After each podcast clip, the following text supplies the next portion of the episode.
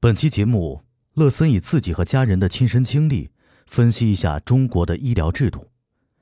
尽管乐森尽可能客观冷静地把这背后的真相说出来，但因为这些经历让人感到十分难过，所以难免带有情绪。希望听到这段音频的听众能够更加深刻地理解我国的医疗制度。二零一四年夏天，乐森的母亲突发脑梗塞。被救护车送到广州就近的一所二甲医院。当天晚上，只有乐森一个人在母亲的身边陪护，内心万分焦急，不知道是否应该将母亲立即转移到三甲医院。但被当时的主治医生建议留院治疗。直到第二天下午，乐森下定决心联系广州就近的三甲医院华侨医院，将母亲转移治疗。临走时还感谢了当时的主治医生。然而，非常不幸的是，由于耽误了最佳的治疗时机，只能进行开颅手术。在 ICU 病房外煎熬了三天，乐森的母亲还是走了。那一年，乐森刚二十六岁，内心充满了自责和歉疚，因为这辈子再也没有机会好好孝敬一个。照顾了自己半辈子的人。这六年来，乐森一直没有放下心结，直到前段时间，乐森在广州的三甲医院开处方药，中途回家照顾爷爷，导致药量不足，想在当地的医院开药，结果由于该医院属于二甲医院，没有引进相应药物的权利，也没有处方权，只能用疗效相对差一些的处方药代替。回广州后，乐森特地问三甲医院的医生：“这个药很特殊吗？”医生表示：“这对他们来说只是一种很普通的处方药。”至此，乐森恍然大悟：原来乐森的母亲不仅仅死于医术水平相对较差的二甲医院，更大程度是死于中国的医疗制度以及贪婪的人性。发生脑梗塞的患者，其最佳的治疗时间是在病发后的四个小时内到当地三甲医院进行溶栓手术，将堵住大脑血管的斑块迅速溶解，使大脑血管通畅。而当时的二甲医院并不具备相应的治疗手段，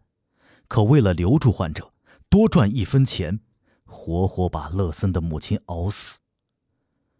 想起乐森六年前临走时。还万分感谢那位医生，想来，真是太讽刺了。当然，乐森并不是要批判那位医生，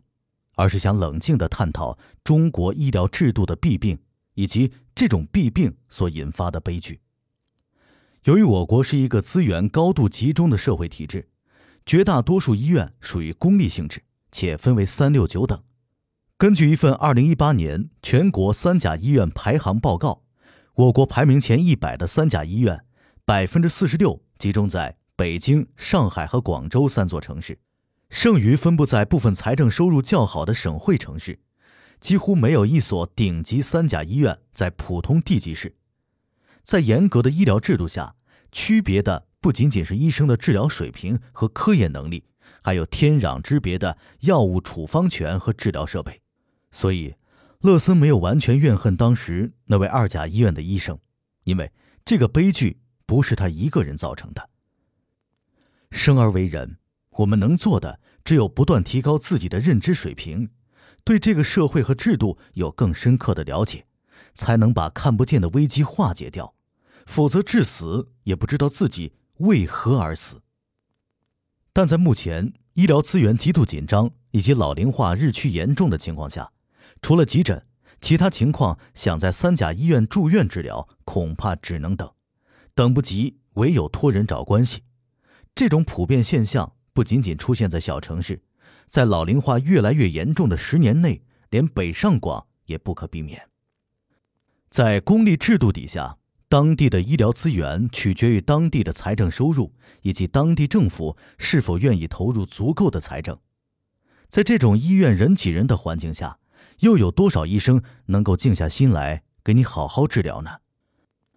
乐森知道很多人在购买百万医疗险的时候，会被百万医疗险宣传的绿色通道给吸引。各家保险公司宣称可以为患者安排医院病床和专家问诊服务，但你相信一份一年六百到一千多块钱的百万医疗险有这么大的作用吗？根据第三方数据，哪怕是一年保费两三万的高端医疗险，也只能做到二十四小时内百分之九十床位安排和专家问诊成功率，而这么高的成功率。是因为高端医疗险对接了国内所有三甲医院的国际住院部，以及香港高端私立医院，并配备了异地直升机免费转移服务。当我们静下心去看这个社会，也许会感到无奈，甚至愤慨，但我们终究要突破自我，走出更好的人生。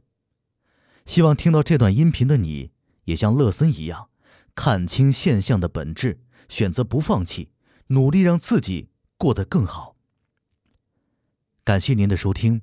让我们下期再会。